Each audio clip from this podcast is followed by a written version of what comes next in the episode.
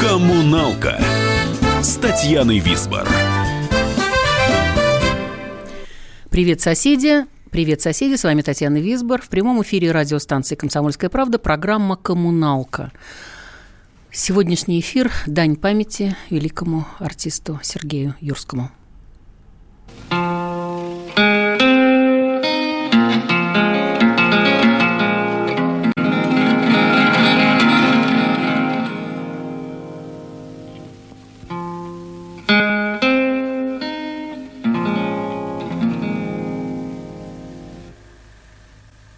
Чертог сиял, Гремели хором певцы при звуках флейт и лир.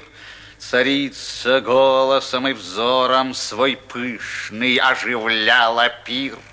Сердца неслись к ее престолу, но вдруг над чашей золотой она задумалась и долу поникла дивною головой. И пышный пир как будто дремлет безмолвный гость, и хор молчит, но вновь она чело подъемлет и с видом властным говорит. В моей любви для вас блаженство. Блаженство можно вам купить Внемлите ж мне, могу равенство меж нами я восстановить. Кто к торгу страстному приступит, мою любовь я продаю. Скажите, кто меж вами купит ценою жизни ночь мою? Прозвучал фрагмент из кинофильма «Маленькие трагедии» в исполнении Сергея Юрского. А, Сергей Юрский – советский российский актер и режиссер театра и кино, народный артист РСФСР. 16 а, марта, то есть вчера ему исполнилось бы 84 года, 19 марта 40 дней, как его нет с нами. И сегодня мы вспоминаем Сергея Юрьевича с Ольгой Анохиной, которая прослужила с ним в театре Моссовета бок о бок практически 40 лет. Добрый вечер, Оля. Добрый вечер, дорогие друзья. Ольга Анохина, российская актриса, театральный режиссер, заслуженная артистка России, почетный работник культуры города Москвы, член Союза театральных деятелей, Союза кинематографистов, доцент Института театрального искусства имени Иосифа Кобзона, а также, что для меня немаловажно, э, это один из авторов э, и практически бессменный режиссер проекта «День рождения Юрия Висбора». Но об этом мы обязательно поговорим в конце сегодняшней программы. Оль, вот скажи, пожалуйста, твое первое впечатление от э, Сергея Юрского. Как вы с ним познакомились? Ну, первое мое впечатление было от фильма «Золотой теленок». Значит, я подростком попала на вечерний сеанс, дело было холодной зимой, вот, и я очень хорошо запомнила, что я была как-то просто снесена э, этим артистом. Вот просто вот я сидела, впившись в экран, что я подростком там понимала, я не знаю, но э, его совершенно какой-то удивительный вот эта харизма, вот эта вот волевая, э, энергетичная, странная немножко. Вот, она на такой степени меня, значит, привлекла, что когда я шла домой, я хорошо помню, что было холодно, я шла в капроновых чулках. Когда когда я пришла домой, я поняла, что капрон практически примерз к ногам. Его, наверное, еще немножко надо было отдирать. Мама моя говорит, господи, ну, Оля, что у тебя с ногами? А я поняла, что я даже не чувствовала это, потому что я шла, и вот у меня в голове вот это все вертелось. Поэтому, когда э, значит, я училась э, в Гетисину при театре Моссовет с 73 года, а в театре меня взяли в 77-м. И вот через год я услышала разговор о том, что э, Сергей Юрьевич ушел из БДТ, что он будет в Москве, работать где еще неизвестно, говорили о, о художественном театре и так далее. И вдруг, о радость, у меня даже было такое ощущение, что кто-то побоялся его с его, так сказать, э, биографией такого диссидентствующего уже, так сказать, актера, значит, и художника.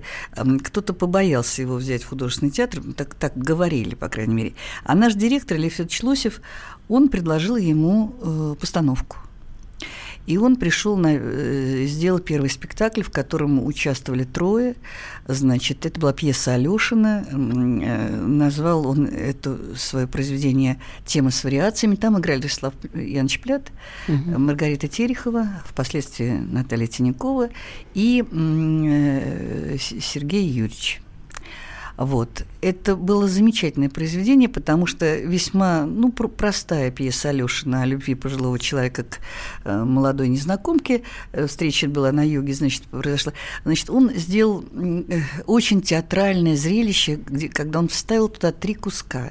Это было перед заходом солнца, Гаупман, по-моему, эта пьеса, да? Угу. А, значит, потом эм, э, Декамерон и Сирано де Бержерак вот сцена с письмами.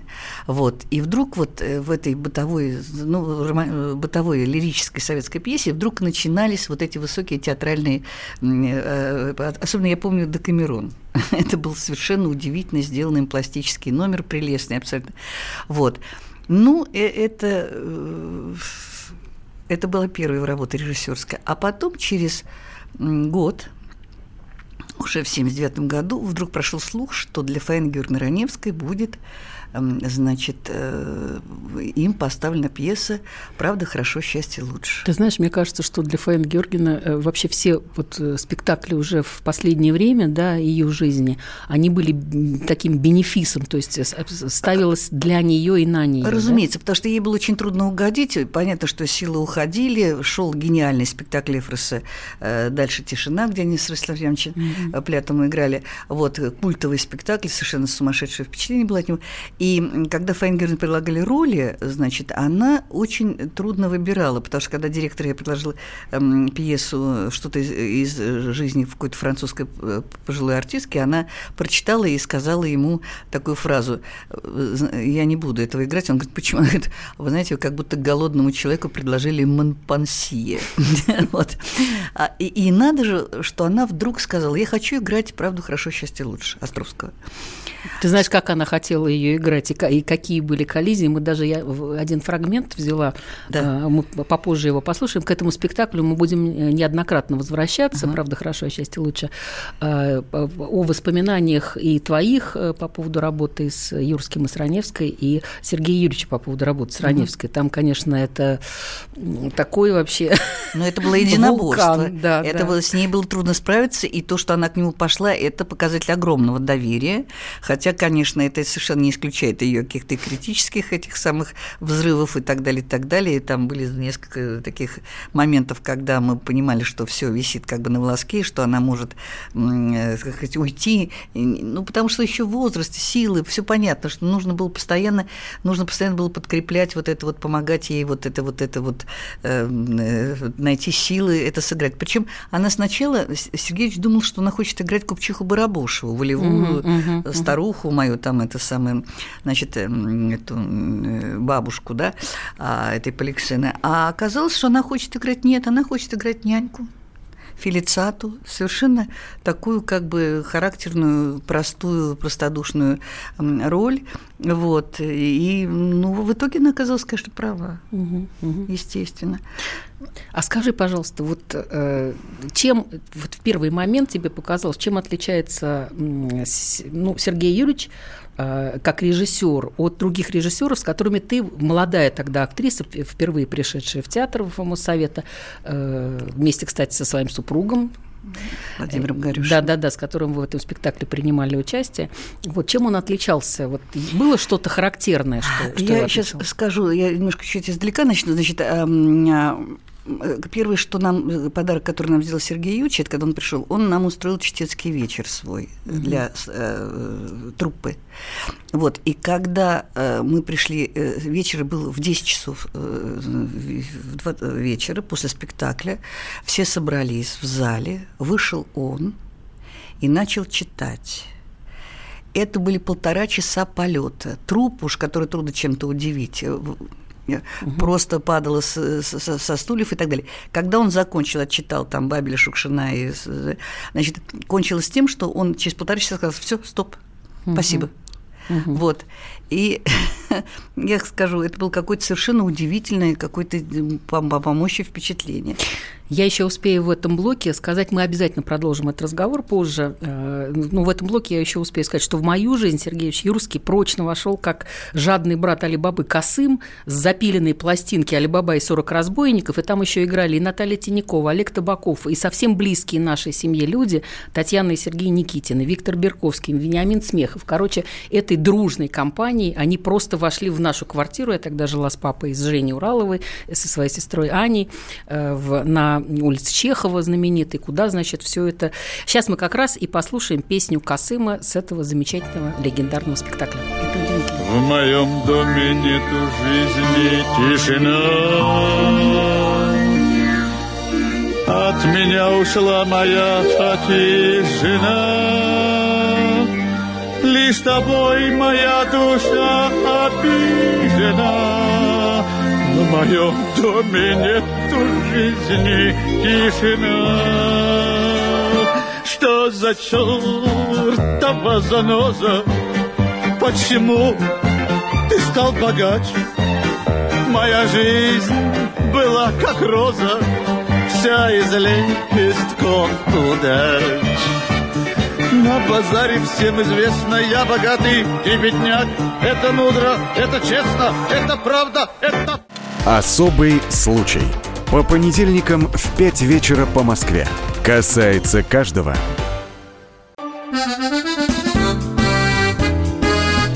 Коммуналка с Татьяной Висбор. Неудачный спектакль.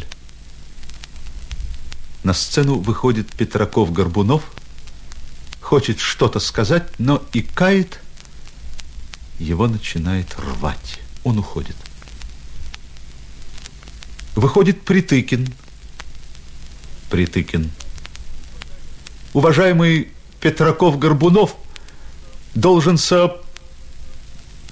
Его рвет, и он убегает. Выходит Макаров. Макаров. Егор! Макарова рвет, он убегает. Выходит Серпухов. Серпухов. Чтобы не быть... Его рвет. Он убегает. Выходит Курова. Курова. Я была бы... Ее рвет, она убегает. Выбегает маленькая девочка. Маленькая девочка. Папа просил передать вам всем, что театр закрывается. Нас всех тошнит. Занавес. Это прозвучал рассказ э, Даниила Хармса «Неудачный спектакль», э, естественно, в исполнении Сергея Юрьевича Юрского, которого мы сегодня вспоминаем с Ольгой Анохиной. Э, Оль, вот смотри, Сергей Юрьевич от чего-нибудь тошнило, я имею в виду в театре? Ну, я думаю, что мне так кажется от двух вещей. Вот, конечно, мне хотелось бы рассказать по поводу этой нашей работы, в правде, хорошо, но... А сейчас ты будешь рассказывать да, про да, это. Да, да, но я, это самое, от двух вещей. Вы знаете, дорогие зрители, в конце э, жизни уже, последнее его выступление такое публичное на сборе труппы, он вдруг вышел и начал говорить о социальной значимости театра. И он сказал, что в последнее время театр в основном развлекает, отвлекает, уводит куда-то. Это тоже такая есть функция у произведения искусства. Но, в принципе, его волновало то, что театр перестает быть, э, чувствовать пульс вообще социальной жизни. Вот. И для него это было важно у него была своя позиция и так далее. И вторая вещь, которую, конечно, он абсолютно не выносил, он не выносил профи- не профессионализм, он не выносил серости. Вот, потому что его стиль, э, вот то, что я, вправде, хорошо поняла, ведь э, трудно себе представить, но его же после выпуска спектакля э, были статьи, где его упрекали просто в формализме. А если он... Это сейчас нам бы показалось как бы даже смешно и слушать, uh-huh, да? Uh-huh. Вот. А, а тогда это был, в общем-то, такой, я бы сказала, весьма критичный и как бы весьма даже а, опасный этот самый такой симптомчик. Вот. Но он смело это встретил, встретил, потому что спектакль нравился публике и так далее. Вот. Э, так вот, первое мое впечатление от него, значит, это э, вот личной нашей встречи, когда, значит, а, был такой у нас артист прекрасный Михаил Львович Львов, он посоветовал э, для второй состав для Натальи Тиняковой, которая была занята, значит, и не могла начинать репетировать, значит, меня, а э, Владимира Горюшина вторым составом к, Стебл... Э, к Евгению Стеблову. Вот. И мы, как молодежь, начали вот первые, первые репетиции, начали, значит, а он, интересно, меня на эту роль пригласил. Он подошел ко мне и сказал фразу, ну, как всегда, он мог сказать, сказал, я имею на вас вид. я засмеялся, я уже знал, что речь идет, конечно, только о спектакле, хотя, конечно, влюбленность у него была у всех. Невероятно. Вот. И, значит, я сказала, Сергеевич, это счастье великое, но я, к сожалению, еще не читала пьесу. Он говорит, успеете, мы начинаем 1 декабря. Я хорошо помню, как он 1 декабря мы начали, реально, он подписал эту нам роли, написал, пожелал нам удачи. Вот. И как пришла Фаина Георгиевна Раневская Янковской на эту репетицию. Вот, и дальше завертелось. Это были, я не могу сказать, что для меня это было очень просто, потому что э, это был, у, него были требования определенные. Э, более того, э, когда пришла Наталья Максимовна репетировать, значит, она очень сильная была, мощная артистка, уже известная и так далее, так далее. Конечно, мне было сложно с ней э, соревноваться, я и не пыталась. Вот, но школу, которую он мне дал вот, э, тогда, она осталась на всю жизнь. Я поэтому иногда иногда, когда у меня какие-то были, были трудности потом с режиссером, я сидела, думаю, думаю, друг мой, я у Сергея Юрьевича играл.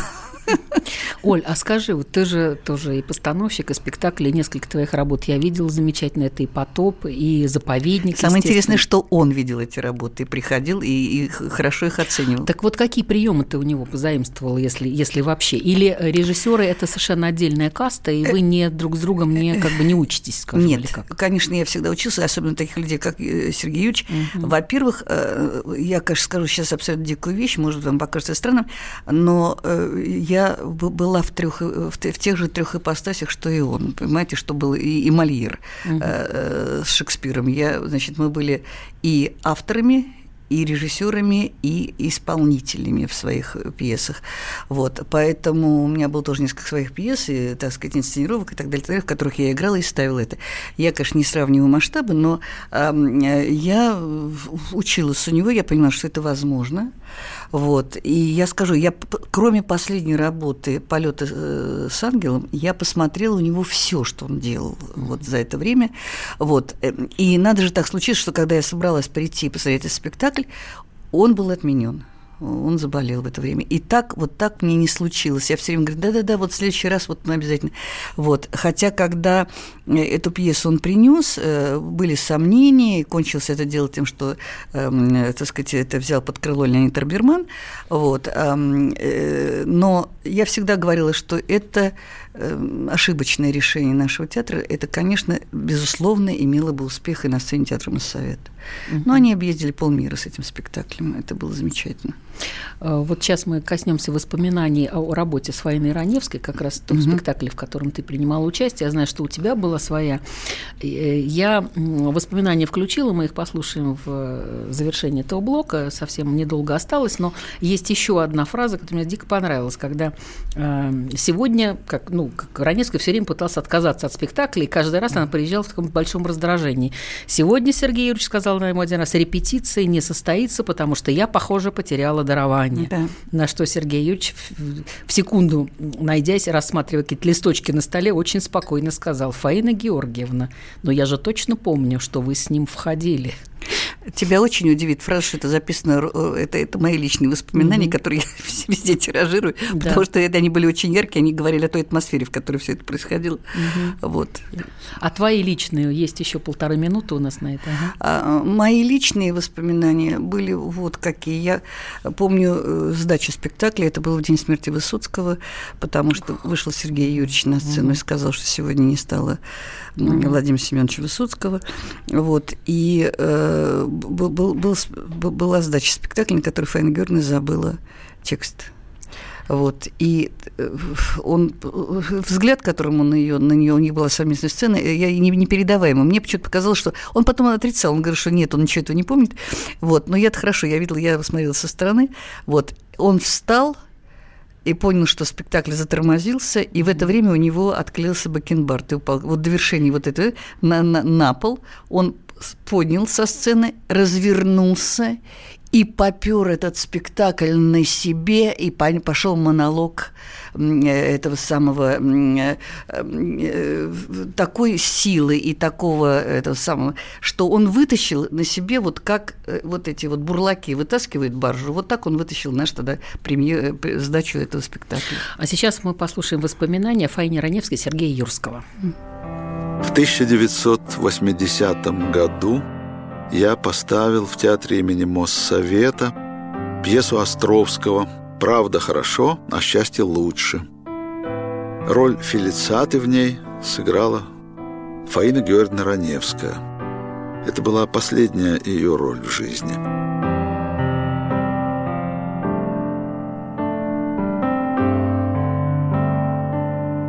Последняя роль Раневской. Раневская приезжает на спектакль рано, часа за два, и сразу начинает раздражаться. Она здоровается громогласно и безадресно. Ей отвечают тихо и робко. Отвечают дежурные уборщицы, актеры, застрявшие после дневной репетиции. Они просто не могут поверить, что великолепная звучная «Здравствуйте!» относится к ним. А Раневской кажется, что ей не ответили на приветствие. Это раздражает. Лампочка у входа горит тускло, а на скрещении коридоров другая лампочка излишне ярко. Ненужная ступенька, да еще как нарочно полуспрятанная ковровой дорожкой. Раневская раздражается, придирается.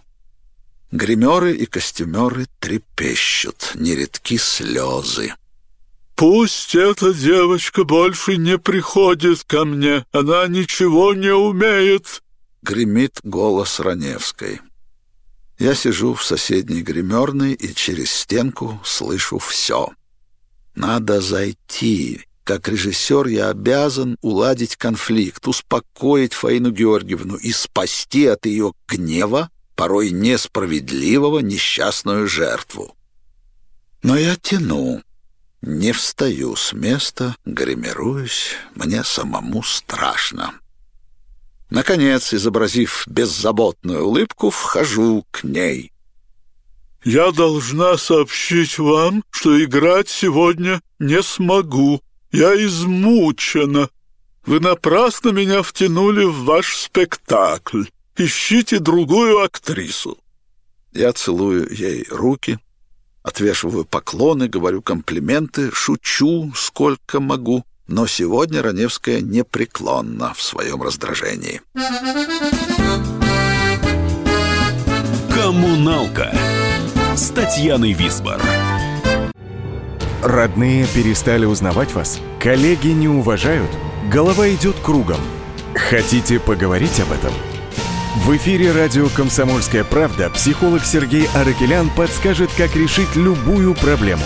Ведь нерешаемых проблем нет.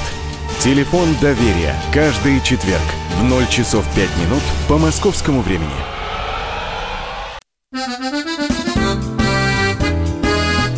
Коммуналка с Татьяной Висбор.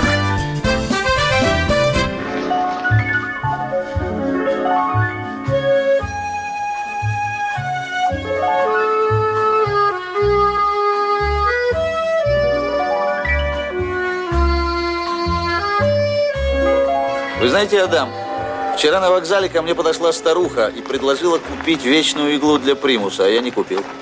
Мне не нужна вечная игла. Я не хочу жить вечно, я хочу умереть. Ну, ну, боже, ну. У меня на лицо все пошлые признаки влюбленности. Отсутствие аппетита, бессонница и стремление писать стихи. Вот послушайте, что я накропал вчера. Ночью при колеблющемся свете электрической лампочки. Я помню чудное мгновение. Передо мной явилась ты, как мимолетное видение, как гений чистой красоты. Хорошо? Да-да. Талантливо. Замечательно. И только утром на рассвете я вдруг вспомнил, что этот стих уже написал А. Пушкин. Какой удар от классика.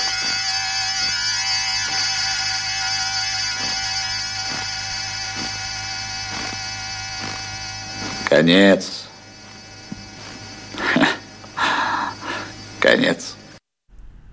Ольга Анохина в студии, мы вспоминаем Сергея Юрского, и вот «Я не хочу жить вечно, я хочу умереть». Как ты думаешь, Оль, вот он предчувствовал свой конец? Ведь все практически гениальные люди, они это чувствуют. Вы знаешь, я тебе сейчас подскажу, тут не то, что подскажу, то, что я вычитала.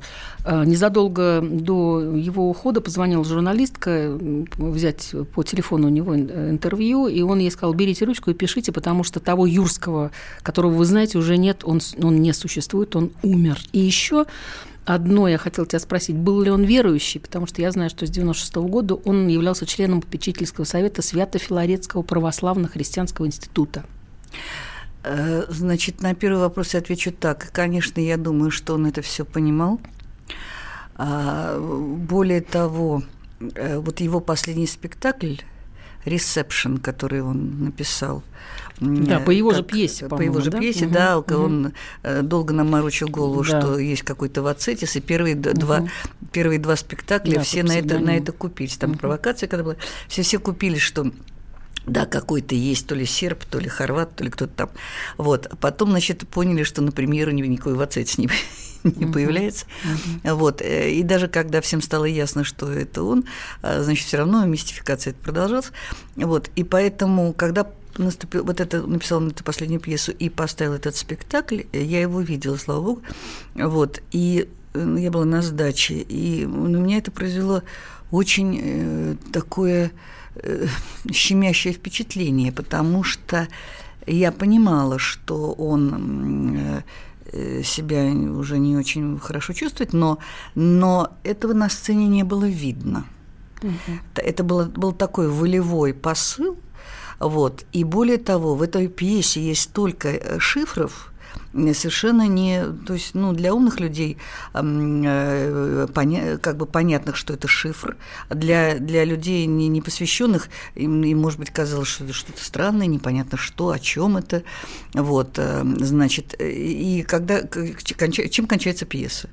вот идет сюжет, сюжет, сюжет, сюжет, и якобы некий этот самый какой-то некий даже элемент страшного суда есть, потому что персонажи по вызову куда-то исчезают. Потом, значит, площадка пустеет, вот, а потом яркий свет, и вот в этот отель, в котором угу. действие происходит, заходят два мальчик и девочка, э, подростки э, явно восточные, то есть понятно, что заходят, ну, условно говоря, китайцы. И вот они обходят это все и говорят, вот надо же, у них были такие телефоны, у них было такое-то что-то. Конец спектакля. вот это появление китайцев говорит о том, что он очень хотел, мне кажется, заглянуть э, в будущее. А что же дальше? Где же? Да, дело за Востоком, наверное, да. Вот. Э, я скажу, я очень хорошо помню наш последний с ним разговор. Вот, э, значит, дело было в декабре, по-моему, да, шел, значит, фильм «Ненастье». Угу, угу, угу. Вот. И вдруг он входит в буфет театральный, значит, наш актерский, и садится на соседний столик и говорит, Оля, вы смотрели «Не Настя»? Я говорю, да, вот я две серии посмотрела, мне очень... Ну, правда же интересно? Я говорю, да, интересно. Он говорит, я вот давно я не видел. И то, с каким он как бы сказать, я теперь понимаю, что э, это он себя как бы подвинчивал, и вот это вот желание разобраться, а что же с фильмом, а что же вот с этим, понимаете? Я то есть понимала, что ему, вот теперь я это э, вижу, что ему очень хотелось вот эти все проявления жизни, какие uh-huh. только могли быть, потому что после этого вскоре он заболел, пошли отмены спектаклей, периодически нам сообщали, нет, нет, нет, вот сейчас он придет и будет играть, вот, и, и все равно для нас это было большое потрясение. Угу. Все равно для нас это было вот, вот сейчас э, звучит его голос, да, а я возвращаюсь к теме он и Пушкин. Я помню, как угу. сломали двери, мне рассказывали, я не видела это, но мне рассказывали, как сломали двери. Это в конце 60-х годов, когда он приехал читать из, из Ленинграда Пушкина в этом в зале Чайковского, угу. публика сломала дверь. Он читал графа Нулина. Это Нанулина, да, «Сломай дверь». Вот.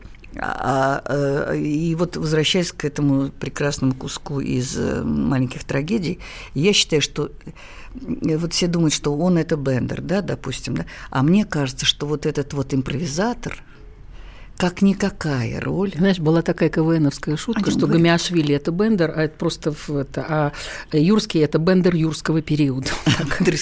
Ну вот, вот импровизатор, потому что вот это вот желание его, ведь он прекрасно говорил по-французски, он выучил французский язык, да. Вот э, у нас была такая интересная с ним история. Мой муж снимался в фильме, э, первый был советско-американский фильм, значит, Петр Великий, и он там познакомился с Ванессой Редгрейв и привел в театр на правду хорошо. И она пришла за кулисы к нам с, с Володей, и мы познакомились с Сергеем Юрьевичем, и Сергей Юрьевич потом с ней дружил. Вот. И то, как он потом с ней, мы с ней говорили по-английски, а он с ней говорил по-французски. Ну, это замечательно было. То есть он, конечно, был и полиглот, и память у него была удивительная. И, ну, то есть, конечно, вот я когда слышу вот эти вот, вот эти вот его интонации, вот чтение, вот это его аффектированную эту речь, все. представить, что теперь этого в театре не будет, это невозможно. Смотри, я про семью, про Сергея Юрьевича, про да. Наталью Тинякова, про дочку да. их Дарью. А, был очень тяжелый его уход. Меня, кстати, это потрясла история. Был очень тяжелый его уход из Товстоноговского театра, болезненный. Да? Дело в том, что Юрский дружил с Бродским, читал его стихи и прослыл неблагонадежным. И Наталье Тиняковой, э, значит, его жене намекнули на то, что если она хочет работать у Товстоногова, она должна с ним развестись. И она в тот же день пошла в паспортный стол и поменяла свою девичью фамилию на фамилию Юрская понимаешь? Чувствовалось ли в театре вот их какую-то сплоченность, вот то, что семья, взаимо, не знаю, там взаимопомощь, выручка, не знаю, как сказать, любовь, в конце концов. Ну, разумеется, это неразрывно, это, это такая Ой, как сказать, пара, дуэт, э, и что-то единое целое, потому что его это вечная Наташа, Наташа, вот, где Наташа, вот, и она ему Сережа. Я помню даже, он однажды несколько лет тому назад он э, хотел, значит, взять какую-то пьесу, какой-то э, женщины, автора не помню, как называлась, и в этой пьесе был, значит, Саша Ицко должен играть мужскую роль, значит, а три женских роли, там была Наталья Максимовна, значит, Ольга Михайловна Остроумова, значит, и одна роль, ну, мне как бы досталась.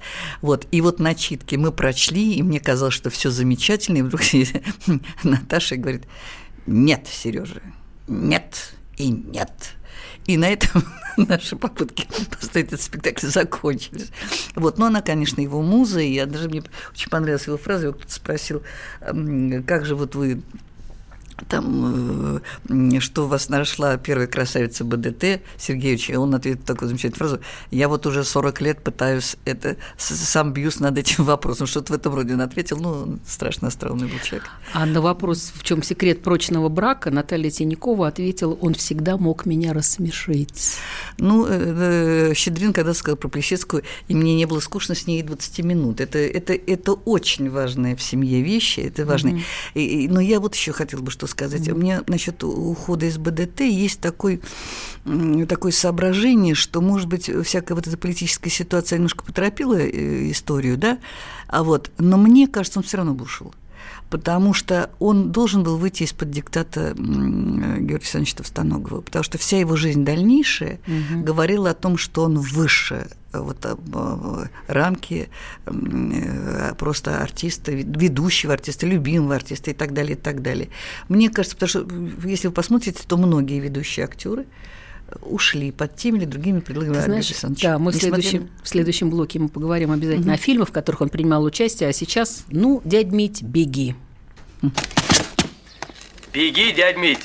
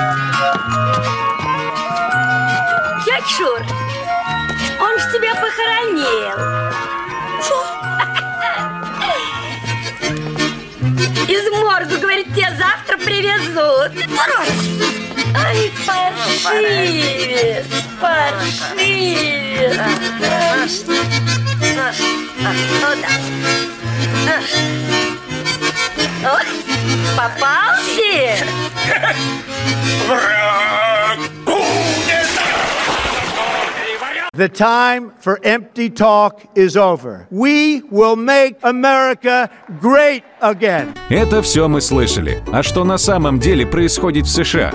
Реальные новости, курьезы и события, которые нигде, кроме Штатов, случиться не могут. Как они там за океаном вообще живут?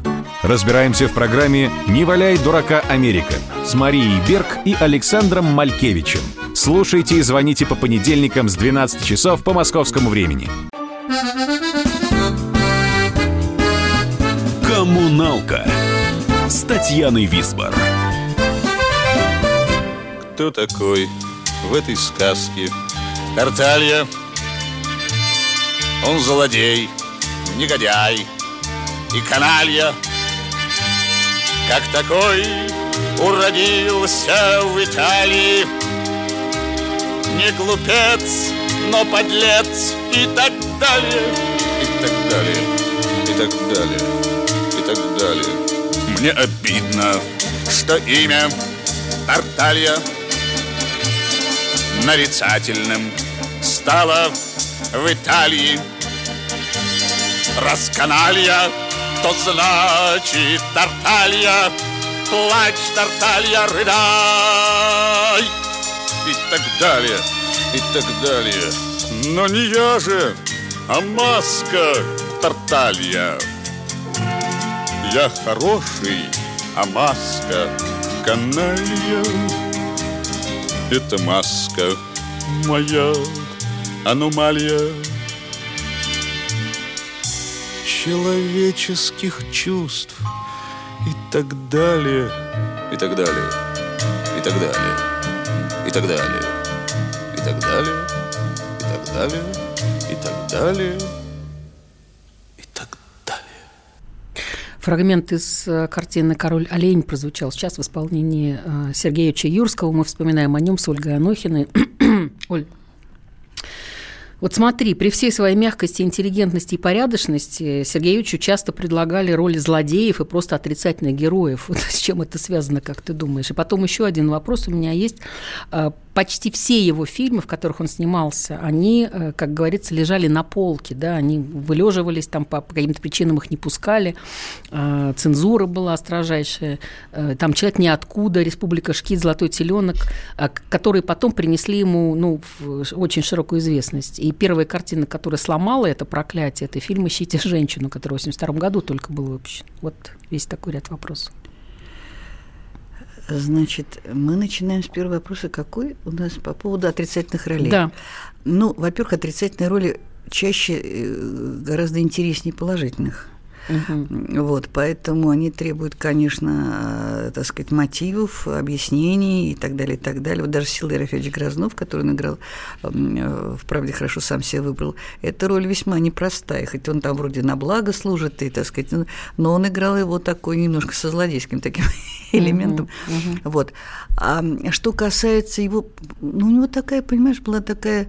Эм, харизма, ведь это началось все, мне так кажется, с Чацкого с этой загадочной роли в русской э, драматургии, э, где судьба самого Чацкого, она очень такая угу. диссидентская, непростая.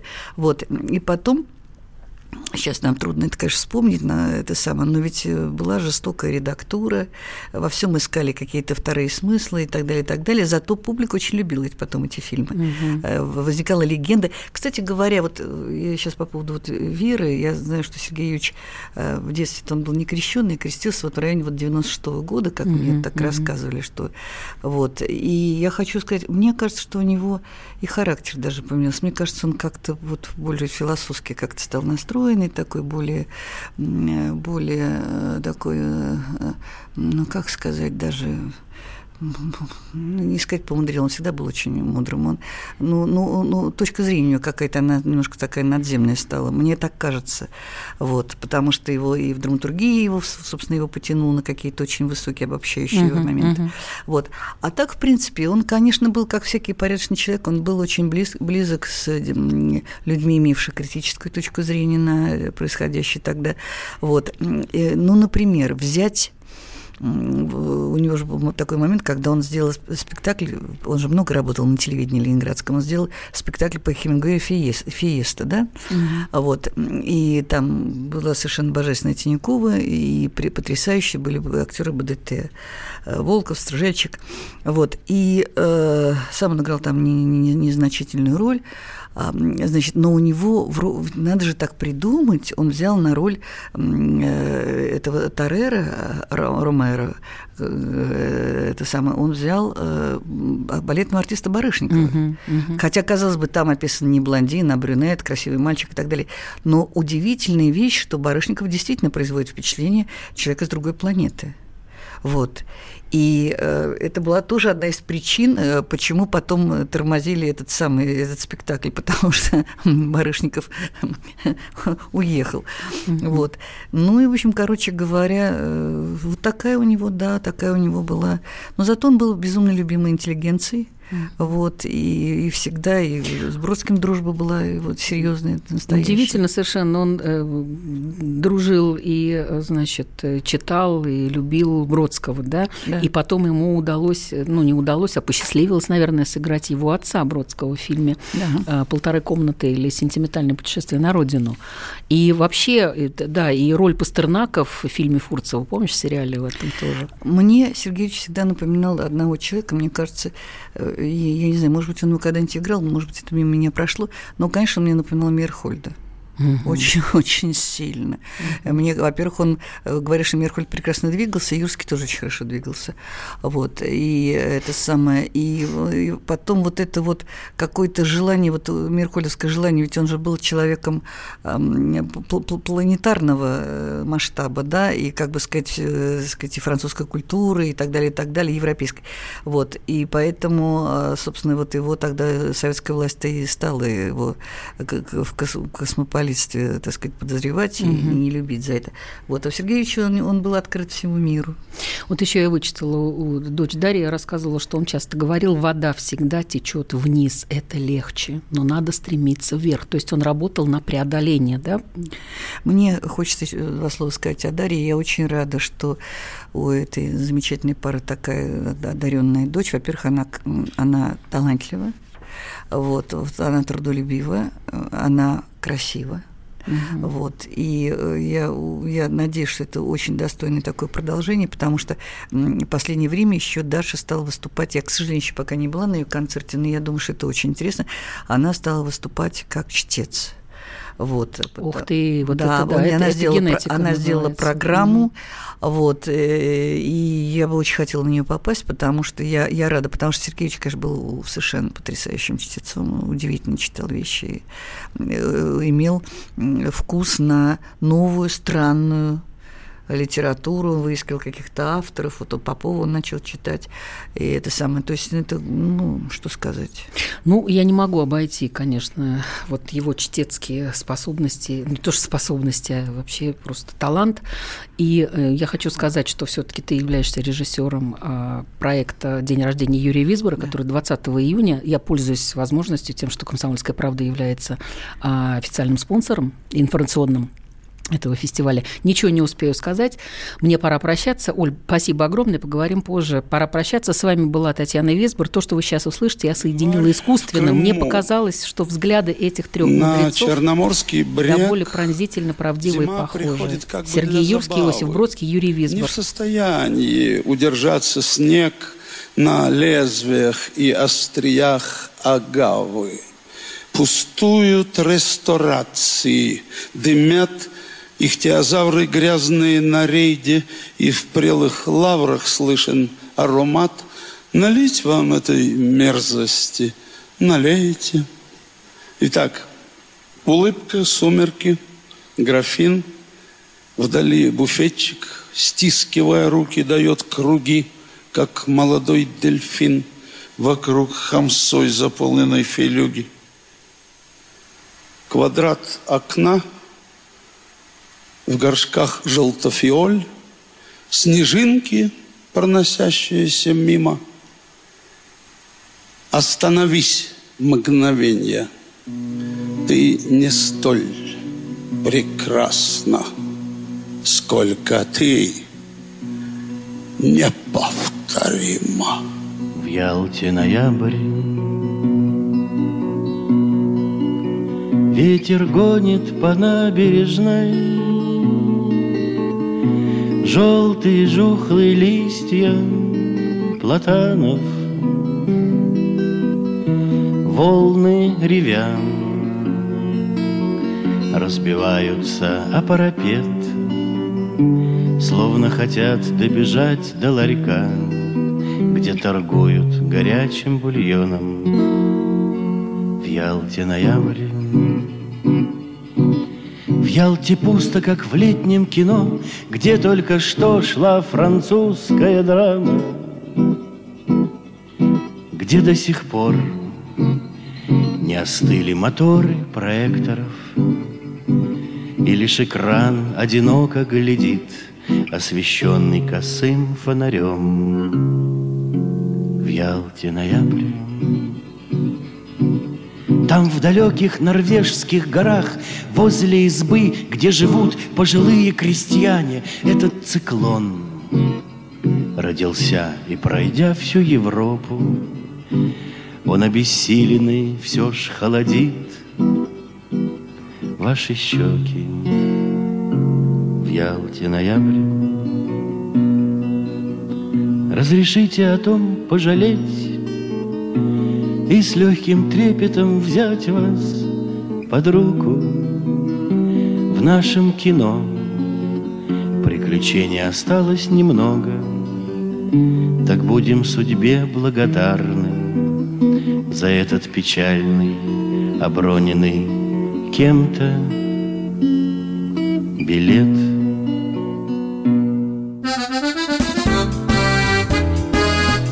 Коммуналка с Татьяной Висбор. Здравствуй, друг. С чем ты к нам пришел? Здравствуйте. Меня зовут Кирилл, и я автоэксперт. Ребята, давайте поддержим Кирилла. Я знаю о машинах все. Я хочу говорить о них, хочу отвечать на вопросы, все время хочу обсуждать автомобильные темы. Как ты борешься со своей зависимостью, Кирилл? А я и не борюсь. Я говорю о машинах каждый день на радио «Комсомольская правда». «Дави на газ» с Кириллом Бревдо. По будням с 8 утра, а также по пятницам с 8 вечера по московскому времени на радио «Комсомольская правда».